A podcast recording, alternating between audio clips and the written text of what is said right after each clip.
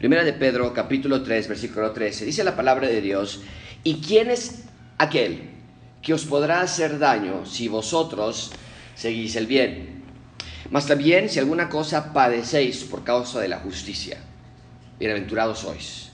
Por tanto, no os amedrentéis por temor de ellos, ni os conturbéis, sino santificad a Dios el Señor en vuestros corazones y estad siempre preparados para presentar defensa con mansedumbre y reverencia ante todo el que os demande razón de la esperanza que hay en vosotros. Teniendo buena conciencia para que lo que murmuran de vosotros, como de malhechores, sean avergonzados los que calumnian vuestra buena conducta en Cristo. Porque mejor es que padezcáis haciendo el bien, si la voluntad de Dios así lo quiere que haciendo el mal. Y subrayen esa frase en sus notas o en sus Biblias o hagan una anotación. Mejor es padecer, es decir, sufrir, si así es la voluntad de Dios. Qué interesante pensamiento, que a veces la voluntad de Dios es que suframos. Y es lo que vamos a estudiar esta mañana, de allí el título, El sufrir del creyente. Vamos a orar, vamos a pedir a Dios que nos dé sabiduría y les quiero dar unos cuantos segundos en unos en unos segundos después de la oración para que ustedes confiesen sus pecados. Eh, no quiero que sea algo protocolario, ni mucho menos que se malinterprete como que en gracia abundante solapamos, ¿no? Como que, ay, pues cada domingo se, se, confiesan los pecados y no pasa nada. No, sí pasa muchísimo. Y en tres semanas, si no me recuerdo, el 9 de agosto, vamos a estudiar un sermón que se llama Basta ya, y hablando del pecado y cómo es que Dios quiere que detengamos el pecado. Sin embargo, entendemos que caemos y no nos enorgullecemos de eso, ni lo tomamos como a la ligera, pero sí hay que confesar nuestros pecados. Así que juntos vayamos a Dios en oración. Te damos gracias, Señor, por este tiempo que podemos estar juntos. Te damos gracias, Dios, por tu amor, por la dirección que tú nos das en nuestras vidas, por el cuidado eh, que tenemos en, bajo de ti. Señor, te damos gracias por la instrucción que tú nos das en las Escrituras. Tenemos instrucción. No nos has dejado sin instrucción. Si necesitamos saber qué es lo que tú quieres para nosotros, Solamente tenemos que ver las escrituras. Así que ayúdanos, Señor, esta mañana a entender este tema que es tan difícil para nosotros, el sufrimiento. Y cómo es que Pedro lo conecta, en primer lugar, en su carta, hablando de la ciudadanía, somos expatriados, y después cómo se conecta con el resto de las escrituras, cómo se aplica a nuestra vida. Ayúdanos, Señor, gracias por las personas que se están conectando. Permítenos tener 35, 40 minutos de no distracción no, no voltear a ver al gato, al perro, los teléfonos, un mensaje, voy a lavarme las manos, ahorita regreso, sino ayúdanos a tomar ese tiempo de reverencia ante ti. Te lo pedimos en el nombre de Cristo Jesús, Señor. Y en este momento te quiero dar 10, 15 segundos para que tú confíes tus pecados ante Dios.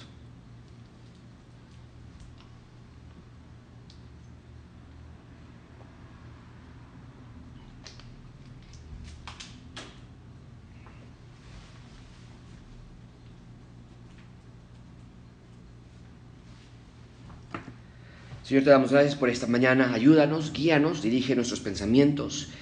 Dame facilidad de palabra, Señor, y lo que he estudiado, Señor, que se pueda transmitir a las personas, que podamos ver quién eres tú, qué es lo que quieres con nosotros, y que en este texto tú brilles, que tu palabra brille reluzca en todo lo que estudiemos. En nombre de Cristo Jesús.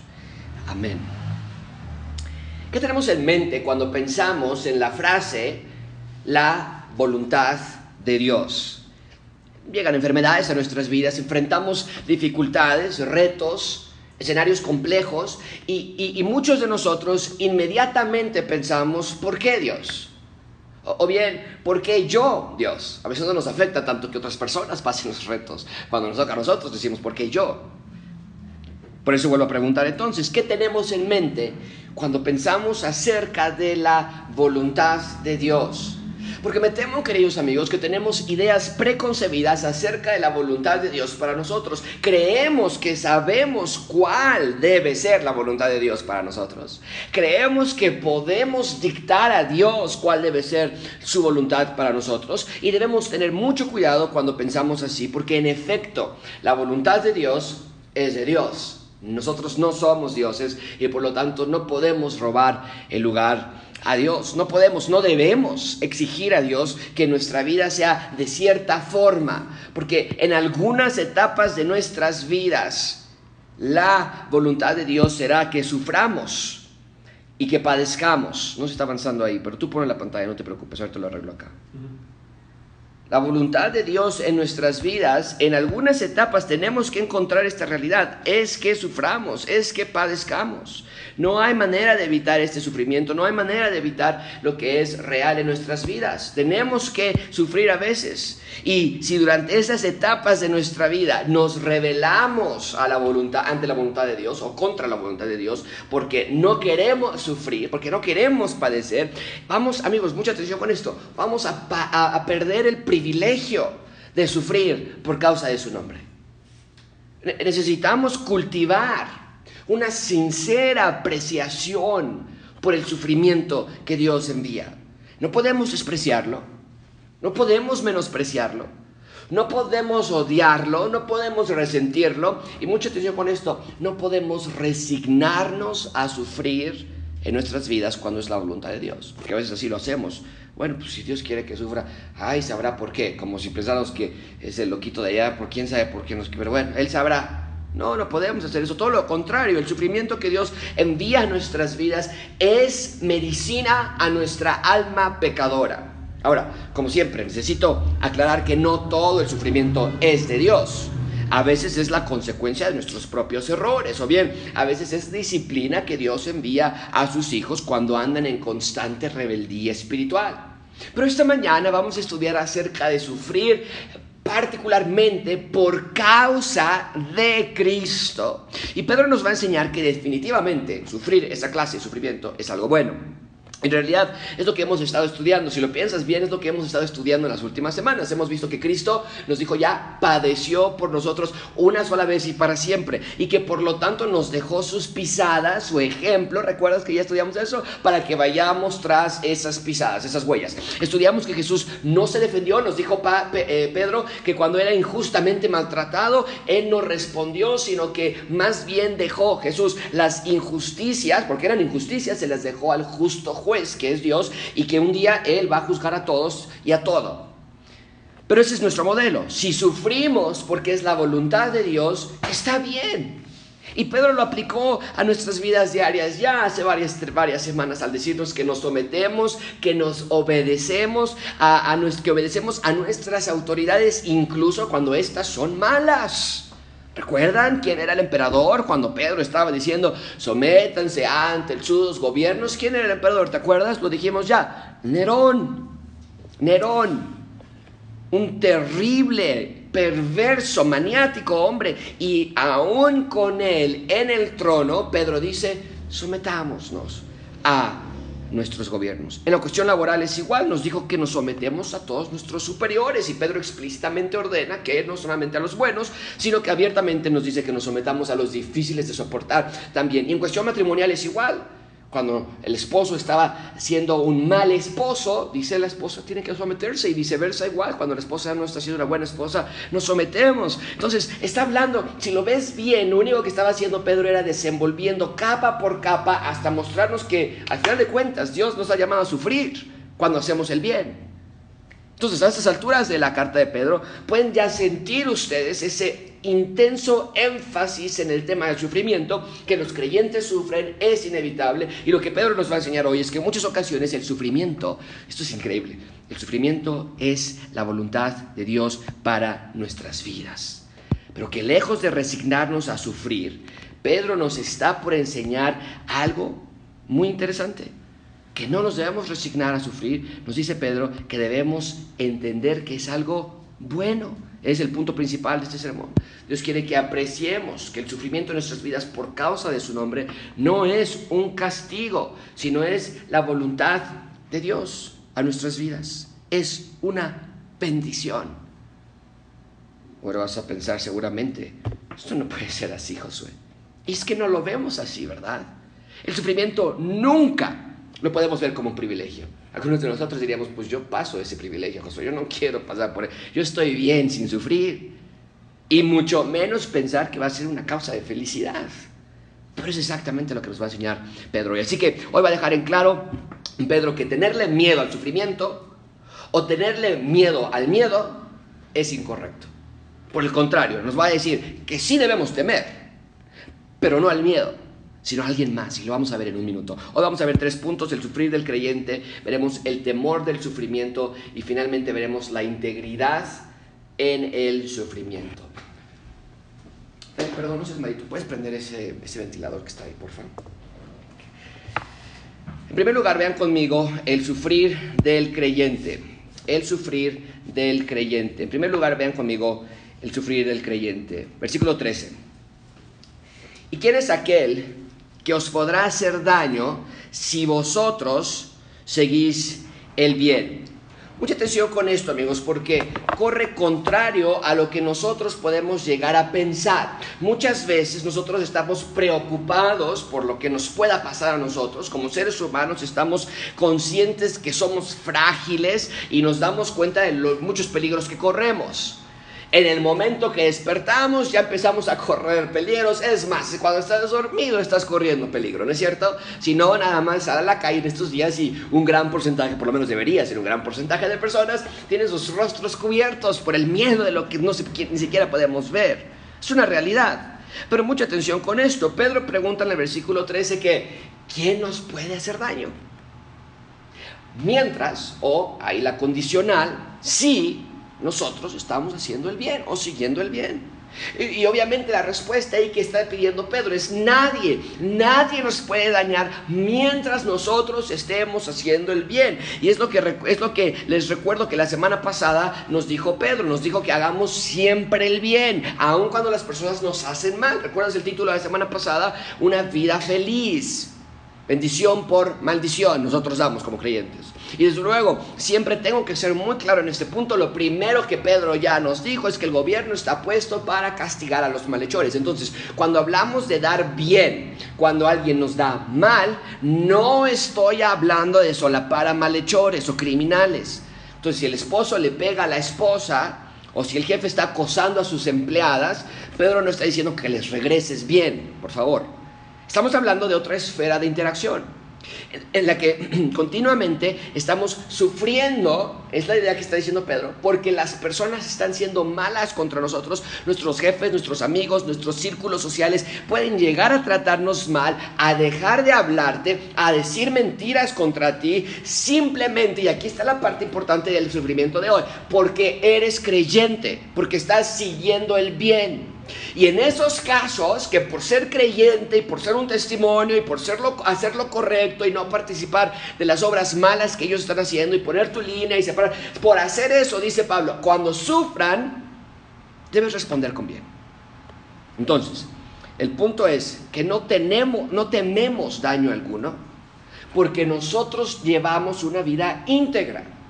No hay cola que nos pisen, es la idea. Amigos, Pedro va a dejar claro que el ciudadano del reino de Dios no le debe temer al sufrimiento. No debemos vivir en miedo por lo que nos pueda pasar, como si Dios no supiera ya lo que nos ha de sobrevenir. Y tenemos que entender que el sufrimiento es algo inevitable para los que siguen la justicia de Dios. Mucha atención con esto. En ese sentido, cuando estás sufriendo por hacer el bien, es una buena evidencia de que estás haciendo el bien. Ve lo que dice el versículo 14. Si ustedes padecen por causa de la justicia, noten ahí eso. No que padecen porque están ahí de, de, ah, eh, peleándose con todo el mundo, o, o, estás peleándote con la maestra de tus hijos, o tú estás peleando con todas tus amigas en la escuela, y, ay, pues bienaventurado, doblemente feliz eres, Pablo. No, no, no, por causa de la justicia. ¿Qué quiere decir esto? Que hay una clase de, de sufrimiento, perdón, reservado, es exclusivo para los que siguen la justicia, ¿no es cierto? Los que siguen a Jesús, dice el texto, recibirán cierto clase, cierta clase de sufrimiento. No está hablando de otra clase de sufrimiento, sino del sufrimiento exclusivo que viene por estar haciendo el bien. Y parece un tanto contradictorio. Espero que lo hayas notado. Cuando yo lo vi me pareció muy, muy gracioso, en realidad un poco contradictorio. En el versículo 13 dice, ¿quién les puede hacer el daño si estamos haciendo el bien? Y ahora en el versículo 14 dice, bueno, los que sigan la justicia, si hay una posibilidad de que los vayan a padecer, perseguir. Pero este es el punto, amigos. Los que quieren hacer, hacernos daño, no, eh, perdón, los que quieren hacernos daño nos pueden hacer padecer, pero nunca dañarnos. Sí, Josué, no, no tiene sentido lo que escribiste en la pantalla. ¿No es lo mismo? No, para nada. Los que quieren destruirte, los que quieran dañarte por causa del Evangelio, mucha atención con esto, no quiero que se malinterprete, el daño de este texto es por causa de la justicia, ¿ok? Estamos siguiendo a Jesús y sus mandatos. Esas personas que nos persiguen podrán hacernos padecer o te pueden meter a la cárcel. Ah, te pueden burlar de ti, claro que sí, pero nunca te van a dañar. ¿Cómo lo sé?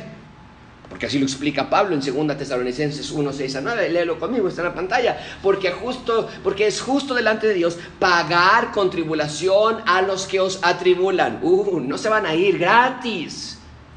Y a ustedes, los que sí están siendo atribulados, si hay sufrimiento para ustedes, les va a dar reposo. También a nosotros, dice Pablo, y esto ya lo estudiamos en nuestra clase de Tesalonicenses, ¿verdad? Sí, hace poquito.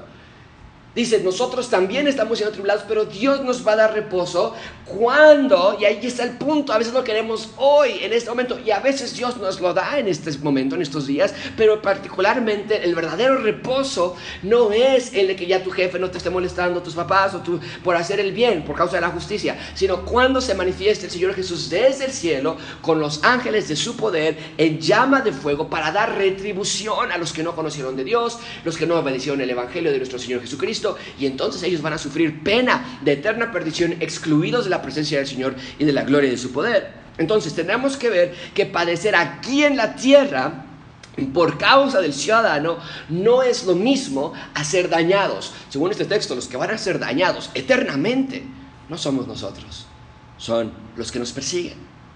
Por un poco de tiempo podremos estar atribulados, pero no vamos a ser atribulados por siempre. Viene un día donde tendremos descanso eterno y Dios y nuestros adversarios tendrán la justa retribución de parte de Dios. Jesús lo dijo así en Mateo 5:11, bienaventurados sois, lo mismo que está diciendo realmente Pedro. Recuerda que Pedro estuvo sentado aquí, el, el, capítulo 5 de Mateo, versículo 1 dice que se sentó el Señor Jesucristo, se sentó enfrente de sus discípulos y Pedro estaba allí, por eso Pedro lo vuelve a escribir en su carta. Pero dice el Señor Jesucristo, bienaventurados sois cuando por mi causa les vituperen y os persigan y digan toda clase de mal contra vosotros mintiendo. Gozaos, alegraos, porque vuestro galardón es grande y es lo mismo que dice Pablo a los tesalonicenses cuando se manifieste el Señor Jesucristo, cuando venga de los cielos. Dice Jesucristo, vuestro galardón es grande en los cielos. A veces nos queremos aquí. Se burlan de nosotros, nos cortan de sus círculos sociales, nos dicen mentiras, nos ponen apodos y queremos decir, Señor, ya, ahorita, que vean que estamos en lo correcto, pero dice Dios, no, sufrir es bueno por causa de mí. Bienaventurado dice doblemente feliz. Porque así persiguieron a los profetas, dice el texto, que fueron antes de vosotros. Entonces, retomando lo que Pedro nos está diciendo, es lo mismo. No tememos de nadie si es que nosotros estamos haciendo el bien y la justicia. Porque sabemos que las persecuciones tienen un buen resultado al final. ¿Cuál puede ser un buen resultado de una persecución? Qué bueno que lo preguntas. Ve conmigo el versículo 14, lo que Pedro nos está enseñando. Entonces, más también, ahí está, si alguna cosa padecéis por causa de la justicia, bienaventurados sois. Es lo mismo. No tememos de nadie si es que nosotros estamos haciendo el bien. Es exactamente lo que Jesús dijo en Mateo. Y es que, vuelvo a decirles, no olviden que Pedro sí estuvo ese día en, la, en, el sermón del monte, en Mateo capítulo 5, 6 y 7, y fue tal el impacto que Pedro obtuvo de ese sermón que él entendió que hay una alegría, una doblemente bienaventuranza, una doblemente alegría, felicidad, es lo que la palabra bienaventuranza quiere decir. Hay una doble clase de felicidad por sufrir a causa del Evangelio. No porque seamos masoquistas, sino que el sufrimiento terrenal nos hace depender más de la esperanza celestial. ¡Wow! Eso es algo muy importante. Cuando no te sientes a gusto con tus, entre comillas, amigos, o no te sientes feliz, entre comillas, en tu planeta, en tu mundo, en tu ciudad, es una buena señal. ¿Por qué? No nos dijo pa Pedro desde el versículo 1 y 2 que somos expatriados, no somos de esta tierra. ¿Cuál es el nombre de la serie de estas, de estas predicaciones? Extranjeros y peregrinos. Y el sufrimiento en esta tierra nos hace depender más, admirar más, ansiar más la esperanza celestial. Nos damos cuenta que vivimos en un ambiente hostil cuando se burlan de nosotros por ser cristianos, cuando por hacer el bien nos dan el mal, recordamos que somos peregrinos y extranjeros en esta tierra, el sufrimiento en esta tierra nos ayuda a cortar los lazos que hemos amarrado a la tierra. Tenemos lazos, tenemos cadenas amarradas a nuestro carro y amarradas a, amarradas a nuestra carrera y a nuestra profesión y a nuestros hijos y a nuestra salud y a nuestros bienes materiales y tenemos todas estas cosas y el sufrimiento viene a cortar cada una de ellas para recordarte que no somos esta tierra. Nos trae una verdadera felicidad recordar que nuestra ciudadanía está en los cielos una felicidad inexplicable. Somos bienaventurados. Jesús lo dijo así en Juan 15, 18. Si el mundo los aborrece, que sepan que a mí me ha aborrecido antes que a vosotros. Seguimos a Jesús, no hay más. Es nuestro deseo, es nuestra alegría. Y quiero que lo notes muy bien, porque felicidad es lo que todos están buscando. Pero la verdadera felicidad, según lo que Pedro nos está enseñando, solo será encontrada en Cristo y en sufrir por Él, claro, si es así necesario, si esa es la voluntad de Dios. Bien, ahí tenemos el sufrir del creyente. En segundo lugar, vean conmigo el temor del sufrimiento. El temor del sufrimiento. Y en segundo lugar, la segunda parte capítulo 14, del versículo 14, es el texto que eh, no tenemos, si alguna cosa padecemos por causa de la justicia, bienaventurados somos. Por tanto, nos dice el texto, no os amedrentéis por temor de ellos, ni os conturbéis. El punto es muy claro. Si tienes una perspectiva correcta del sufrimiento, en lugar de tenerle miedo y despertarte todos los días, ay Señor, que hoy no me vaya a caer, que no vaya a tropezar, que hoy nadie nos vaya a atropellar, que hoy nadie nos vaya a robar, y todas las cosas que tienes miedo, si entiendes que el sufrimiento es algo positivo, si así Dios lo permite, si así Dios lo quiere para tu vida, si entiendes que no es que Dios te está castigando, ay, se me perdieron 50 pesos ah, porque no leí la Biblia ayer, ¿no? Sino que nos pasan cosas malas porque vivimos en un mundo terrible. Ya nos lo dijo Pedro, con el gobierno de Nerón, con los jefes que no te tratan bien y luego los esposos que tenemos problemas. Es un mundo muy hostil, muy difícil. La maldad de una terrible humanidad, la que persigue y hace padecer a los hijos de Dios. No es que Dios nos está castigando. Entonces, si tenemos esa perspectiva del sufrimiento, entonces vamos a entender que somos bienaventurados y, somos, y si somos bienaventurados, somos doblemente felices, que es precisamente lo que la palabra bienaventurado quiere decir. Entonces no tendremos temor del sufrimiento. No se van a amedrentar las personas. Dice, dice Pedro, no se conturben. Mucha atención con esto, amigos. No nos da miedo si nos amenazan con persecución por causa del Evangelio. No nos debe dar miedo. Ya no te vamos a invitar a nuestras fiestas, ya no te vamos a hablar, te vamos a sacar de nuestros grupos de WhatsApp, te vamos a poner apodos, nombres, te vamos a inventar mentiras. No nos da miedo. No me, no me, no me das nada de temor. De nuevo, aquí estamos hablando de persecución específicamente por causa de ser fieles creyentes. No estamos hablando de que no me da miedo pelearme con mi esposa cuando yo le grite, ¿no? No, espera, pues esa fue tu culpa. O dificultades de que no tengo miedo al banco que me quiere embargar la casa porque no he pagado por los últimos cinco años. No, esa es tu bronca y eso no tiene nada que ver con Dios, es tu irresponsabilidad o tus problemas financieros. No estamos hablando de esa clase de problemas. Dios es fiel aún en esos momentos y en algunos casos tienes que arrepentirte y buscar ayuda. Pero Pedro aquí se está enfocando en ser perseguido por causa de Cristo. Y el punto es que debido a que ya que somos doblemente felices ya, entonces no debemos temer a los que nos persiguen. Sin embargo, esto no quiere decir que no, mucha atención con esto, esto no quiere decir que no debemos tener temor de nada, que nos vale la vida. No me importa, no tengo miedo a nada. Hay algo de lo que sí debemos de tener mucho temor. Vean conmigo Mateo 10, 28, porque esto es muy importante. Pedro no está diciendo que sean valientes, ustedes son guerreros. No, no, no. Vean lo que el Señor Jesucristo enseñó acerca del temor. Mateo 10, 28, con respecto a los que nos persiguen. No teman a los que los persiguen, es la idea, a los que matan el cuerpo. Mas el alma no pueden matar. Y ahí nosotros diríamos, ay, qué bueno, gracias Señor, uf, de la que salvé, no tengo miedo de lo que me hagan. Sí, sí, sí, pero espérame, dice Jesús, si no, temed. Ah, pues no, que no. No que el creyente no debe temer. Sí, espera. Temed más bien a aquel que puede destruir el alma y el cuerpo en el infierno. Amigos, hay un temor, sí, pero por Dios. Un temor verdadero a Dios. No en el sentido de que, de que, le tenemos miedo, que no nos podemos acercar a Él porque qué miedo es un monstruo.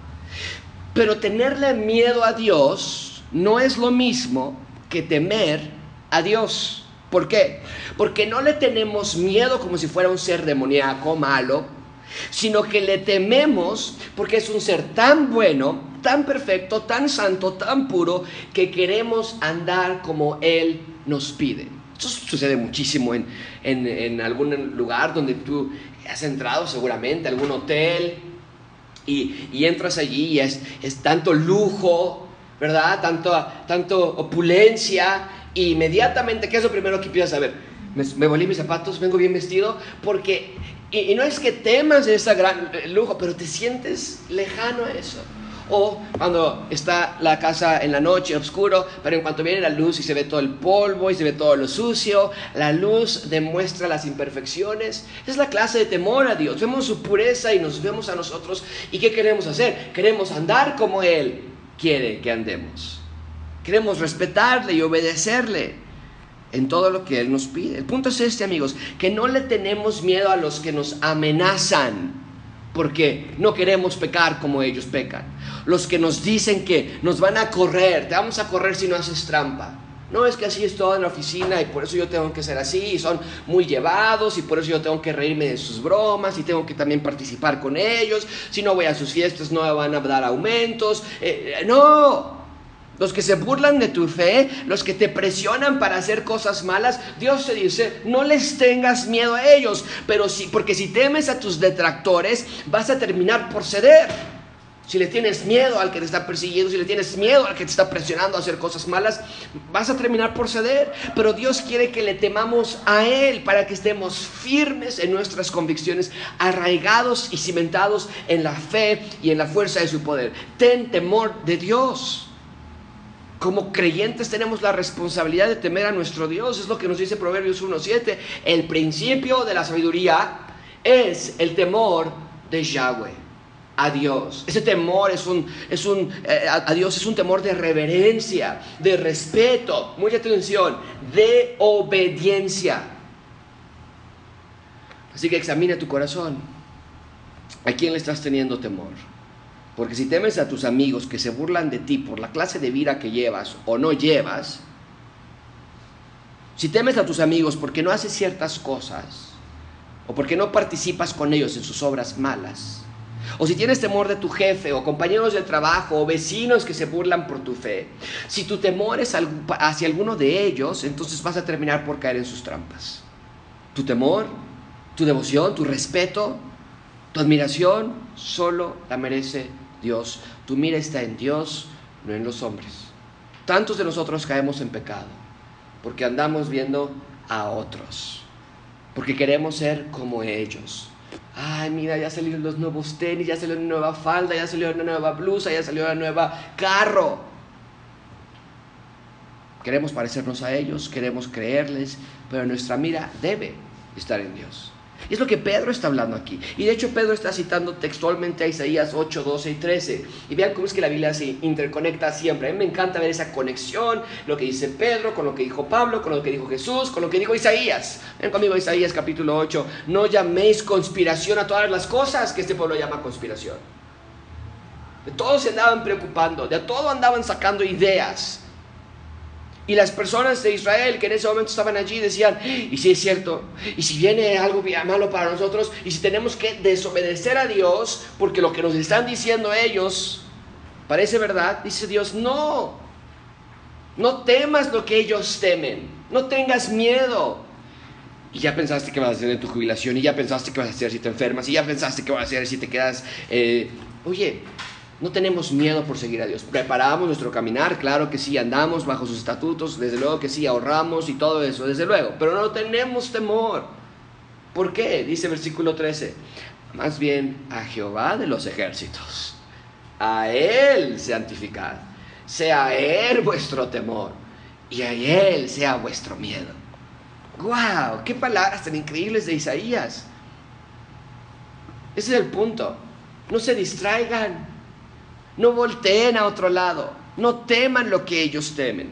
¿Qué es lo que teme nuestro mundo? Piénsalo bien. ¿Qué es lo que teme nuestro mundo? Tus vecinos, tus amigos, tus familiares que no conocen de Cristo. ¿Qué es lo que temen? ¿Fracaso? ¿No? Yo no quiero poner un puesto ahí, no tener un trabajo. Vida sin dinero. Lo que temen. no tener las cosas que nos hacen feliz. Viajes. Pero Dios dice que esas cosas no nos deben causar temor, sino que a Dios temamos y que por lo tanto a Él santifiquemos. Mucha atención, el conocer quién es Dios, el entender que Él es soberano de la creación, nos debe llevar a santificarlo a nuestras vidas, que es lo que Pedro dice, porque vean bien este versículo que está en la pantalla, porque es exactamente lo que Pedro cita textualmente. Regresamos a nuestro texto en Pedro, primera de Pedro 3.15, santificad a Dios el Señor, es lo que acabamos de leer de, Isaías, ok, les digo que está eh, citando textualmente, santificad a Dios el Señor en vuestros corazones ¿Qué quiere decir santificar a Dios en el Señor en nuestros corazones? Bueno, en un plano muy sencillo, quiere decir que solo Él es nuestro todo, ¿no es verdad? Cuando Él nos santifica a nosotros, Él nos aparta, ahora nosotros le pertenecemos a Él, nos limpia de todo pecado y nos hace santos. Eso significa cuando Él nos santifica. Cuando nosotros le santificamos o lo santificamos, ahora nosotros lo declaramos nuestro todo.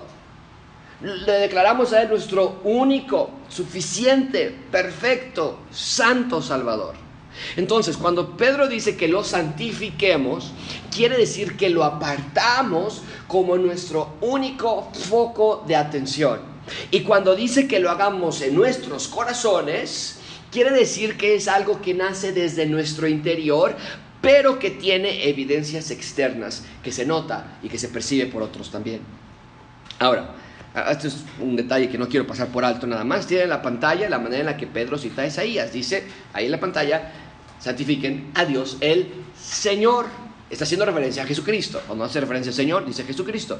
Literalmente está diciendo que Jesús es Dios. Pero eso no es lo que dijo Isaías. Te voy a volver a poner en Isaías, el, texto de Isaías, porque Isaías lo dijo de manera diferente. Pedro dice, santifiquen a Dios el Señor. Isaías dice, a Jehová de los ejércitos, a él santificad. Entonces, Isaías dice, a Yahweh santificad. Pedro, años después, miles de años después, dice, voy a citar hacia Isaías, pero no le voy a poner a Yahweh de los ejércitos, le voy a poner a Dios Jesús. ¿Por qué esta diferencia? Bueno, porque el Espíritu Santo iluminó a Pedro para confirmar que el Dios Jehová, Yahweh de Isaías, es el mismo que Dios Jesús en el Nuevo Testamento. Esto es increíble. No es un ser creado, Jesús, no es un mini Dios, sino el mismo Dios del Antiguo, del Antiguo Testamento eh, es, presentado como Jesús en el Nuevo Testamento. Es importante para mí recalcarlo cada vez que, lo, que, que nos atravesemos con un texto así importante, ¿ok? cuando alguien te diga, ¿por qué crees que Jesús es Dios? Ahora ya puedes saber, Isaías 8:13 y 1 de Pedro 3:15 son dos textos citados textualmente y que sin embargo Pedro, guiado por el Espíritu Santo, cambia y dice, bueno, no cambia, ilumina más, ¿verdad? Revela que Jesús es Dios. Bueno, entonces, somos doblemente felices, bienaventurados cuando sufrimos, es lo que está diciendo Pedro, por causa del Evangelio. Y eso nos recuerda a no tener temor del temor, sino temer más bien a quien dijimos, que es lo que dice Pedro y que citó a Isaías, teman a Dios mejor. Témanle, respeten a Dios, obedezcan a Dios. Pero no nada más se queda allí. Vean conmigo versículo 15. Eh, si no santificad a Dios el Señor en vuestros corazones, ya vimos eso, y estad siempre. Pues es un adverbio muy importante, un adverbio de tiempo muy importante, siempre preparados para presentar defensa. La palabra defensa en este versículo es apología, de donde tenemos la palabra apologética. Y tomamos aquí unas clases de apologética ya hace algunos meses, en lo que ya parecería como siglos atrás, ¿no? Hace muchos años, antes de la pandemia. Pero tenemos la frase apologética o apología, que es la palabra defensa. ¿Qué está diciendo Pedro aquí? Mucha atención. Pedro está enseñando que para sufrir por causa del Evangelio de manera consciente, mucha atención, para que tú puedas decir, estoy feliz, entiendo que es la voluntad de Dios, seguir la justicia y obedecer aún en la persecución, dice Pedro, necesitas saber qué crees, ¿no es cierto? Necesitas saber pues, de qué se trata todo esto. Dice Pedro que necesitamos estar preparados, es decir, estudiados, entrenados para dar explicación de qué creemos. Siempre he dicho esto, amigos, no hay virtud alguna en una fe ciega. No hay virtud alguna. No, yo creo en Dios, ¿eh? Ah, bueno, qué bueno que crees en Dios. Oye, ¿y, le entiendes esto? Ay, yo la verdad ni le sé ni nada, pero yo creo en Dios. Yo, yo creo en Dios, sí, claro que sí. No creas que trae virtud. Necesitamos que la enseñanza de la palabra esté arraigada en nuestra mente. Necesitamos comprender de qué se trata, qué creemos. De otra manera, cuando venga el sufrimiento, no vas a resistir. ¿Qué es lo que pasa justamente en la parábola del sembrador y la semilla? No lo tengo aquí en mis notas, pero en la parábola del sembrador y la semilla es exactamente lo que sucede. Se siembra la semilla del Evangelio, sí comienza a dar cierta fruto, cierta, cierta reacción, cierto eh, producto, pero dice, dice el Señor Jesucristo que cuando llegan las tribulaciones y la persecución, el Evangelio desaparece, muere. Llegan los problemas matrimoniales, llegan los problemas con los hijos, llegan los problemas financieros, llegan los problemas de persecución y se va. Pero la clase de persona que Pedro está describiendo aquí es aquella persona que cuando sufre resiste tan bien su sufrimiento porque está tan convencida de lo que está creyendo que las personas se acercan a ella y le preguntan, oye, ¿cómo es que puedes resistir esta prueba? ¿Cómo es que puedes resistir este dolor? Ya nadie te habla, ya todos se burlan de ti, eres el reír del salón, ¿cómo le haces? Y la idea que Pedro está diciendo es que estés preparado para explicar apologéticamente, defendiendo lo que crees Recuerda, venimos a hablar de tener una vida correcta delante de Dios, que hacemos bien aún cuando las personas hacen mal. Lo vimos la semana pasada en tu trabajo, eres paciente, compasivo. En la escuela no guardas rencillas contra el maestro que te reprobó. No tienes problemas con el vecino que siempre se estaciona en tu lugar.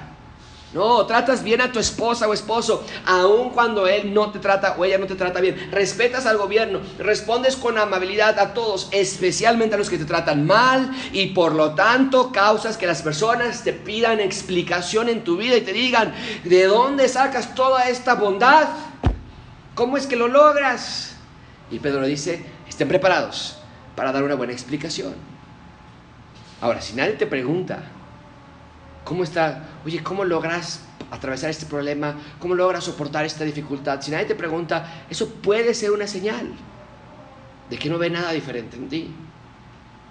Esto nos recuerda a Pablo, cuando Pablo estuvo frente a Félix, esto es lo que pasó. Félix un, eh, lo tenían, tenían preso a Pedro y llaman, mandan a llamar a, a Pablo y Félix le pregunta, este gobernador le pregunta qué está pasando y dice el texto de Hechos 24:10, habiéndole hecho señal el gobernador a Pablo para que hablase, o sea, a ver, explícanos qué está pasando. Este respondió, Pablo respondió, porque sé que desde hace muchos años eres juez, eres juez de esta nación, con buen ánimo haré mi defensa. Es la misma palabra que ocupa Pedro. A ver, ¿quieres saber por qué estoy preso? Por causa del Evangelio. Parece entonces algo impensable. Ya no digas que Dios es tu Dios y que Jesús es el Señor y no sé qué. Ya renuncia a eso y ya salte, te dejamos libre. Y la idea es, ¿cómo? ¿Por qué? Se rehusan a, a, decir que Jesús no es Dios. ¿Por qué esa necedad de creer que Él es Dios? dice Pablo, yo te voy a explicar por qué. Más adelante estuvo frente a Agripa en Hechos 26.1. Eso es lo que pasó. Entonces Agripa le dijo a Pablo, esta es, otra, esta es otra prisión, esto es otro momento. Se te permite hablar por ti mismo. Pablo entonces, extendiendo la mano, comenzó así su, la misma palabra de Pedro, defensa.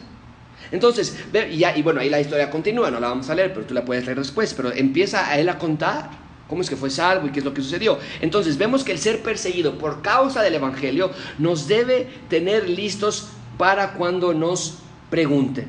¿Por qué reaccionamos de cierto modo? ¿Por qué no nos vengamos? ¿Por qué nunca te vengas? Esa, chica siempre trata mal, ese chico siempre trata mal, tu esposo siempre trata mal. ¿Por qué no te vengas de él? ¿Por qué no ya le pones un hasta aquí? Que no se meta contigo. Lo que sea que nos pregunten, que estemos listos para responder inteligentemente, pero nunca con arrogancia. A ver conmigo el resto del versículo 15. Pedro nos dice, estén preparados para, para presentar defensa, pero no lo hagan con arrogancia. ¿Cómo dice Pablo que lo presenten? Con mansedumbre y reverencia. Bueno, Pedro dice que respondamos con mansedumbre y reverencia. Esto es, la palabra mansedumbre habla de humildad.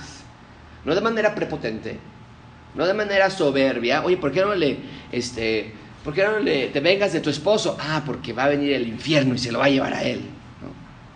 Eso, eso no es la manera que dice Pablo, a Pedro, perdón. De manera prepotente, de manera soberbia, de manera orgullosa. No. Dice Pedro, respondan con mansedumbre. Y luego Pedro dice que respondamos con reverencia. Y a mí me interesó mucho esa frase. ¿Reverencia a quién? Bueno, tiene que estar haciendo referencia, eh, referencia no a una reverencia a las personas que se están preguntando, ¿no? O sea, vamos a reverenciar al, que nos está preguntando, no. Dice ahí, reverencia, tiene que estar haciendo referencia a Dios. Que recordemos que Él está presente, que cuando respondamos lo hagamos de forma reverente a Dios. Bien, ahí tenemos el temor del sufrimiento, dice versículo 15, ah, que, con mansedumbre, reverencia ante todo el que os demande razón. ¿De qué clase de esperanza hay en vosotros? Cuando te pregunten, ¿de qué esperas? ¿Cuál es tu ciudadanía verdadera? ¿Qué es lo que crees realmente? Que lo hagamos defendiendo el Evangelio con mansedumbre y reverencia. Ahí tenemos entonces el temor del sufrimiento. No, tenemos, no, no tememos al miedo, no tememos a nuestros verdugos, tememos a Dios, ¿verdad? Le obedecemos, le damos reverencia con nuestras vidas andamos listos para explicar de su gran amor por nosotros. Y por último, en tercer lugar, ven conmigo integridad en el sufrimiento. Integridad en el sufrimiento. Versículo 16. Ok, están persiguiendo, te están haciendo mal, no les temas, explícales más bien, haz con mansedumbre y reverencia, pero no puedes hacerlo sin versículo 16 en mente.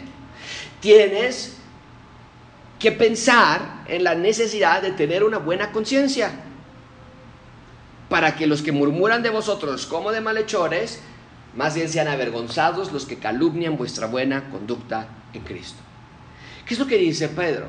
Sean íntegros. Es lo que dice una buena conciencia, teniendo, versículo 16, teniendo una buena conciencia. Sean íntegros, que si te acusan, que si te acusan falsamente, que si mienten de ti, que realmente sea falso. No es como las, este, mira, no, no me debería causar gracia, pero realmente me da una cierta, ay, no puedo creerlo. Pero acaban de traer a este alto funcionario, de, exdirector de Pemex, y ya está empezando a soltar nombres. Y todas las personas que han sido acusadas por él, ¿qué saben a decir inmediatamente? Yo no hice nada. Yo nunca, dicen, he hecho algo malo. Es lo que dice Pablo, eh, Pedro, perdón. Si, te acusan, más vale que realmente sea falso. Que las paredes de tu casa no guarden secretos que otros no puedan ver. Que tu teléfono no sea una bóveda de información explosiva. Que tu mente, que tus pensamientos no sean contrario a lo que dices. Dice Pedro que tu conducta sea buena en Cristo, lo que tiene en la pantalla. Que los avergonzados sean ellos, no ustedes. Cuando digan, ah, tratamos como a Daniel, lo acusaban, lo acusaban, lo acusaban y Daniel siempre salía victorioso porque él era de buena conciencia. Que los que engañaron sean ellos, no ustedes. Que los malhechores sean ellos, no ustedes. Noten la importancia de la integridad en Cristo, amigos. No perfección, muy diferente. Muy, muy distinto. Siempre yo le he dicho, si alguien nos dice, y los vi pelear, los vi discutir, claro que si no me tengo que esconder al respecto. Somos imperfectos, pero somos íntegros. Y que cuando yo diga, estamos trabajando en esta área de nuestras vidas, que realmente sea una, trabajar en esa área de nuestras vidas. Entonces, permíteme preguntarte a ti, ¿tienes una buena conciencia delante de Dios? ¿Cómo está tu vida personal? ¿Cómo está tu conciencia? Versículo 17. Porque mejor, pues sí, mejor es que padezcan haciendo el bien, si la voluntad de Dios así lo quiere. Que padezcan por haber pecado, por haber sembrado algo malo que después ustedes vienen a cegar. El punto es, no padezcan por hacer el mal. Si siembran problemas, van a cosechar problemas. Si estás de turbulento, violento, contestón, vengativo con tu esposo, con tu esposa, van a venir problemas. No sufres esa clase de sufrimientos. Si van a sufrir, que sea porque el buen pastor los está llevando por una temporada en sus vidas, unos periodos en sus vidas sufrimiento, pero que sea el buen pastor. Amigos, espero que lo vean transparentemente. Pedro quiere que entiendas que si vas a sufrir, que sea porque vas de la mano de Dios y que no sea porque nuestro pecado nos está llevando en un terrible espiral. Si Dios desea que suframos, adelante. Señor, tú sabes. Tú sabes por qué me voy a enfermar. Tú sabes por qué me descubrieron esta enfermedad. Tú sabes por qué me han corrido de este trabajo. A pesar de que yo hice el bien. Pude haber mentido. Pude haber hecho trampa. Pero yo hice el bien. Yo te seguí a ti. Tú sabes por qué no tengo todos los amigos que yo quisiera tener. Tú sabes por qué estoy tan solo cuando todos me ofrecen su amistad si tan solo me comporto como ellos. Tú sabes por qué no me ascendieron y ascendieron al otro que es un mentiroso y es un corrupto. Pero si es por sufrir, por hacer el bien, adelante. Si sufrimos porque somos seguidores de Jesús, adelante. Porque es lo, ¿qué es lo que Jesús nos dijo? Si ustedes sufren persecución, sepan esto. Yo la sufrí antes que ustedes. En las palabras del salmista, amigos, aunque ande en valle de sombra de muerte. Es lo que Pedro está diciendo, ¿verdad? No temeré mal alguno. ¿Por qué? Porque yo estoy contigo y tú estás conmigo. Voy contigo, voy, tras de ti.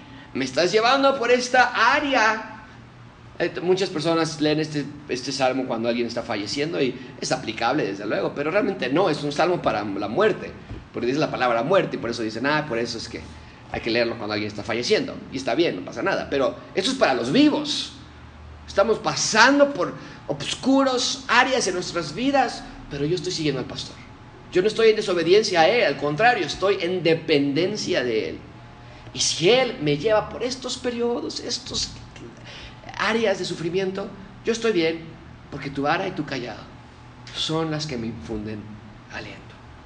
¿Cómo podemos concluir este sermón? Obedece a Dios siempre.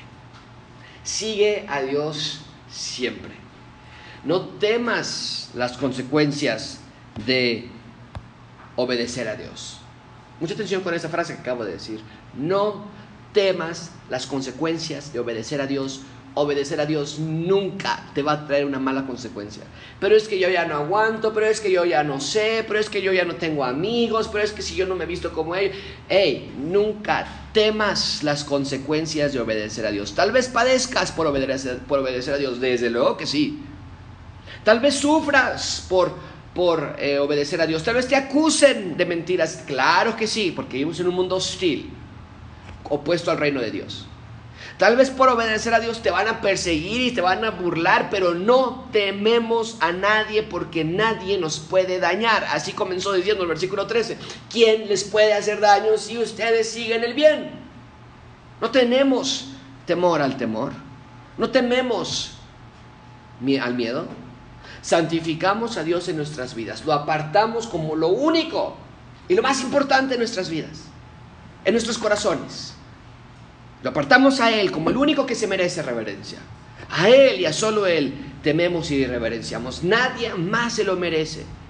Recordamos que Dios quiere que apreciemos que el sufrimiento en nuestras vidas, por causa de su nombre, no es un castigo, sino una bendición. Y amigos, vivan vidas íntegras, transparentes, listos, listas para dar explicación inteligente, defensa de lo que creen y por qué lo creen. Avanzando nuestro madurar cristiano. No siendo bebés en la fe por siempre. Qué horrible, qué triste sería que nunca maduremos. Sino creciendo en el Señor. Y que sí la voluntad de Dios para nuestras vidas es sufrir por un tiempo por causa del Evangelio. Que así sea. Él refrescará nuestra alma, nuestra alma eternamente. Muy pronto, muy pronto, Él vendrá y todo, dice, dice la Biblia, tendremos nuestro reposo. Vamos a orar. Señor, te damos gracias por este texto y por esta gran enseñanza que tú nos has dado hoy.